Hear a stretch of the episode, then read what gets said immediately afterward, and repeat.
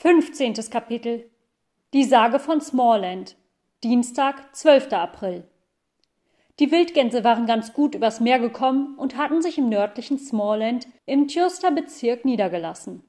Hier erstreckten sich überall Meeresarme weit ins Land hinein und teilten es in Inseln, in Halbinseln, in Landengen und Landzungen. Das Meer war so aufdringlich, dass schließlich nur noch die Hügel und Bergrücken vom Wasser unbedeckt blieben. Als die Wildgänse vom Meer hereinflogen, war es Abend geworden und das hügelige Land lag schön zwischen den glänzenden Fjorden vor ihnen.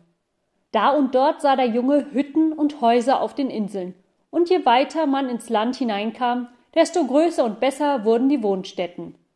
Schließlich wuchsen sie zu großen, weißen Herrenhöfen heran. Am Ufer hin stand gewöhnlich eine Reihe Bäume. Diesseits davon lagen Ackerfelder und oben auf den kleinen Hügeln wuchsen aufs neue Bäume. Der Junge musste unwillkürlich an Blackhinge denken. Hier war wieder eine Gegend, wo Land und Meer auf so schöne und stille Weise zusammentrafen, sich gleichsam das Schönste und Beste, was sie hatten, zu zeigen. Die Wildgänse ließen sich auf einem kahlen Holm weit drin im Gasfjord nieder. Beim ersten Blick auf den Strand merkten sie, dass der Frühling große Fortschritte gemacht hatte, während sie sich auf den Inseln aufgehalten hatten. Die großen prächtigen Bäume waren zwar noch nicht belaubt, aber die Wiesen darunter schimmerten in weiß, grün, gelb und blau. Die Gänse hielten verwundert an und überlegten, woher das wohl komme. Aber dann ging ihnen auf einmal ein Licht auf. Die Wiesen waren mit weißen Anemonen, Krokus und Lederblümchen bedeckt. Als die Wildgänse den Blumenteppich sahen, erschraken sie, denn sie fürchteten, sich am Ende zu lange in dem südlichen Teil des Landes aufgehalten zu haben. Und Akka sagte sogleich, Sie würden wohl keine Zeit haben, einen von den Ruheplätzen in Smallland aufzusuchen. Schon am nächsten Morgen müssten sie über Ostgötland nordwärts weiterreisen. Demgemäß würde also der Junge nicht viel von Smallland sehen, und es fehlte nicht viel, so hätte er sich darüber gegrämt.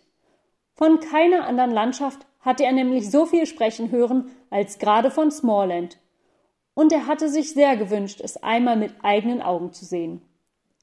Wie wir wissen, war er im letzten Sommer bei einem Bauern in der Nähe von Jord Berger als Gänsjunge angestellt gewesen, und da war er beinahe jeden Tag mit ein paar armen Kindern aus Smallland zusammengetroffen, die auch Gänse hüteten.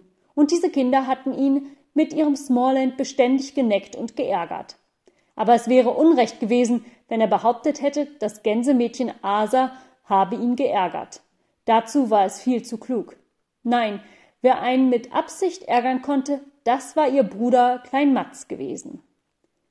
Du, Gänsejunge Nils, weißt du, wie es ging, als Smallland und Schonen erschaffen wurden? konnte er fragen. Und wenn dann Nils Nein sagte, begann er schnell, die witzige Geschichte über Smallland zu erzählen. Ja, weißt du, begann er, es geschah zu der Zeit, wo der liebe Gott die Welt erschuf. Während er mitten darin war, kam St. Petrus des Wegs daher. Er blieb bei dem lieben Gott stehen und sah ihm eine Weile zu. Dann aber fragte er, ob das eine sehr schwierige Arbeit sei. Oh ja, so ganz leicht ist das gerade nicht, antwortete der liebe Gott. St. Petrus blieb noch eine Weile stehen, und als er merkte, mit welcher Leichtigkeit der liebe Gott ein Land ums andere herausarbeitete, bekam er Lust, es auch zu versuchen. Möchtest du nicht ein wenig ausruhen? Sagte er zum lieben Gott. Dann könnte ich indessen deine Arbeit übernehmen. Aber das wollte der liebe Gott nicht. Ich weiß nicht, ob du dich auf diese Kunst so gut verstehst, dass ich dich da weiterarbeiten lassen kann, wo ich aufhöre, antwortete er. Da wurde St. Petrus ärgerlich und sagte, er getraue sich, ebenso gute Länder erschaffen zu können wie der liebe Gott.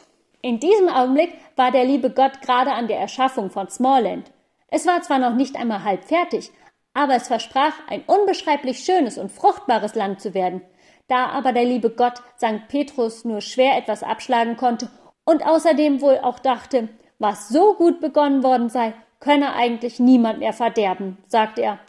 Wenn es dir recht ist, wollen wir einmal versuchen, welcher von uns sich auf diese Art Arbeit am besten versteht. Da du noch ein Anfänger bist, sollst du an dem Land hier, das ich angefangen habe, weiterarbeiten, ich aber will ein neues schaffen. St. Petrus ging gleich auf den Vorschlag ein, und jeder begann sofort an seinem Platz zu arbeiten. Der liebe Gott rückte ein wenig südwärts und machte sich daran, Schonen zu erschaffen. Es dauerte auch gar nicht lange, da war er fertig. Nun wendete er sich an St. Petrus und fragte ihn, ob er fertig sei und ob er das neue Land betrachten wolle. Ich habe meines schon lange in Ordnung, sagte St. Petrus, und man hörte seiner Stimme an, wie zufrieden er mit seinem Werk war. Als St. Petrus schonen sah, musste er zugeben, dass von diesem Land nur Gutes gesagt werden könne. Es war ein fruchtbares, leicht zu bebauendes Land mit großen Ebenen, wohin man sah und kaum einer leichten Andeutung von Berg. Es sah aus, als habe sich der liebe Gott vorgenommen, dieses Land besonders gut zu machen, damit es den Leuten da wohl sei. Ja, das ist ein gutes Land, sagte Petrus, aber ich glaube, meines ist doch noch besser. Dann wollen wir es gleich einmal ansehen, sagte der liebe Gott. Als St. Petrus die Arbeit aufnahm, war das Land im Norden und Osten schon fertig gewesen. Aber den südlichen und westlichen Teil und die ganze Mitte hatte er allein machen dürfen. Als nun der liebe Gott sah, was St. Petrus gearbeitet hatte, erschrak er so, dass er unwillkürlich anhielt und ausrief Aber was hast du nur gemacht, St. Petrus? St. Petrus selbst sah ganz verdutzt drein. Er hatte sich eingebildet, für das Land könne nichts besser sein, als wenn es recht warm sei. Deshalb hatte er eine ungeheure Menge Steine und Berge aufgehäuft und ein Hochland zusammengemauert, in dem Glauben, dass er es dadurch näher an die Sonne heranbringe und dass es alsdann recht viel Sonnenwärme bekomme. Auf die Steinhaufen hatte er eine dünne Lage Erde gebreitet, und dann war seiner Meinung nach alles aufs Beste bestellt gewesen. Aber während er in Schonen gewesen war, waren ein paar starke Regengüsse niedergerauscht, und mehr hat es nicht bedurft, um zu zeigen, wessen Arbeit die beste sei. Als der liebe Gott herzutrat, das Land zu betrachten, war alles Erdreich weggeschwemmt, und der nackte Gebirgsstock wurde überall sichtbar. Wo es noch am besten aussah, lag Lehm und schwerer Kies auf den Steinflächen. Aber auch dies sah äußerst mager aus, und man begriff leicht, dass da kaum etwas anderes als Wacholder und Fichten, Moos und Heidekraut wachsen könnte. Nur allein das Wasser war in reicher Menge vorhanden, denn das hatte alle die Schluchten unten in dem Gebirge gefüllt, und überall sah man Seen, Bäche und Flüsse, von den Mooren und Teichen, die sich über große Flächen ausbreiteten, gar nicht zu reden. Das Ärgerlichste aber war, dass die einen Gegenden zu viel Wasser hatten, während in anderen großer Mangel daran war. Weite Felder lagen wie ausgetrocknete Heiden da, und der geringste Luftzug wirbelte große Wolken von Erde und Sand auf. Was kannst du nur für eine Absicht gehabt haben, dass du dieses Land so erschaffen hast? fragte der liebe Gott. St. Petrus entschuldigte sich und sagte, er habe das Land so hoch gebaut, damit es recht viel Sonnenwärme bekomme. Aber dann bekommt es ja auch sehr viel Nachtkälte, entgegnete der liebe Gott. Denn auch sie kommt vom Himmel herunter. Ich fürchte, das wenige, was da wachsen kann, wird erfrieren. Daran hatte Petrus natürlich nicht gedacht. Ja, das wird ein mageres, vom Frost heimgesuchtes Land sein, sagte der liebe Gott. Daran lässt sich nun nichts mehr ändern. Wenn Klein Matz in seiner Erzählung so weit gekommen war, fiel ihm immer die Gänsehirtin Asa ins Wort. Ich kann es nicht leiden, Klein Matz, sagte sie, dass du Smallland so elendiglich hinstellst. Du vergisst ganz, wie viel guter Boden doch da ist. Denk nur an den Möhrebezirk am Sund von Kalmar. Ich möchte wohl wissen, ob es irgendwo üppigere Getreidefelder gibt. Dort liegt Acker an Acker, ganz wie hier in Schonen. Das ist ausgezeichneter Boden, und ich wüsste wirklich nicht, was dort nicht wachsen würde. Ich kann nichts daran ändern, sagte Klein Matz, denn ich erzähle die Geschichte, wie ich sie selbst gehört habe. Und ich habe viele Leute sagen hören, ein so schönes Küstenland wie Tjust gäbe es nirgends mehr. Denk doch an die Buchten und die Holme und die Herrenhöfe und die Wälder. Ja, das ist wohl wahr, gab Klein Matz zu. Und weißt du nicht mehr, was die Lehrerin sagte? Eine so belebte, schöne Gegend wie das Stückchen von Smallland, das südlich vom Wettern liegt, gäbe es in ganz Schweden nicht mehr. Denk an den schönen See und an die gelben Strandberge und an Grenna und Jönköping mit den Zündholzfabriken und an den Munksee und denk doch nur an Huxwana und an alle die großen Anlagen dort. Ja, das ist wohl wahr, sagte Klein Matz noch einmal. Und denk an Wissingö, Klein Matz, mit den Ruinen dort und an den Eichenwald und an alle die historischen Erinnerungen. Denk an das Tal, wo der Emfluss entspringt. Mit allen den Ortschaften und Mühlen und Holzstofffabriken und Sägereien und Schreinerwerkstätten dort. Ja, das ist alles wahr, sagte Klein Matz mit ganz betrübtem Gesicht. Aber plötzlich schaute er auf. Sind wir aber dumm.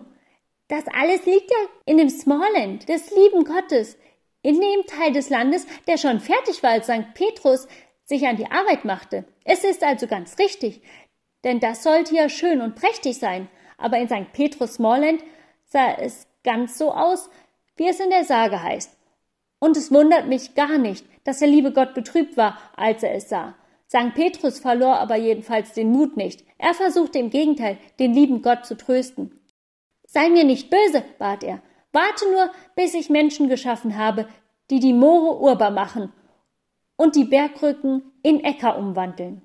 Aber jetzt war die Geduld des lieben Gottes doch schließlich erschöpft. Nein, du magst hinuntergehen nach Schon, das ich zu einem guten, fruchtbaren Land gemacht habe, und dort den Schonen schaffen. Aber den Smallländer, den überlass mir. Und dann erschuf der liebe Gott den Smallländer und machte ihn klug und genügsam, froh und fleißig, unternehmend und tüchtig, damit er sich in dem armen Land seinen Unterhalt erwerben könne. Sobald Klein Matz an diesem Punkt angekommen war, pflegte er aufzuhören. Und wenn dann Nils Holgersson auch geschwiegen hätte, wäre alles gut gegangen. Der aber konnte es nicht lassen zu fragen, wie es denn St. Petrus bei der Erschaffung der Menschen gegangen sei. Ja, wie gefällst du dir denn selber? Antwortete Klein Matz mit so verächtlicher Miene, dass Nils Holgersson sofort über ihn herfiel, um ihn durchzubläuen. Aber Matz war nur ein kleiner Kerl, und die ein Jahr ältere Asa lief rasch herbei, ihm zu helfen. So gutmütig sie sonst war, sobald jemand dem Bruder zu nahe kam, fuhr sie auf wie eine Löwin. Nils Holgersson aber wollte sich nicht mit einem Mädel balgen. Deshalb kehrte er den Geschwistern den Rücken und ging seiner Wege und schaute den ganzen Tag hindurch nicht ein einziges Mal nach der Seite, wo sich die smallländischen Kinder befanden.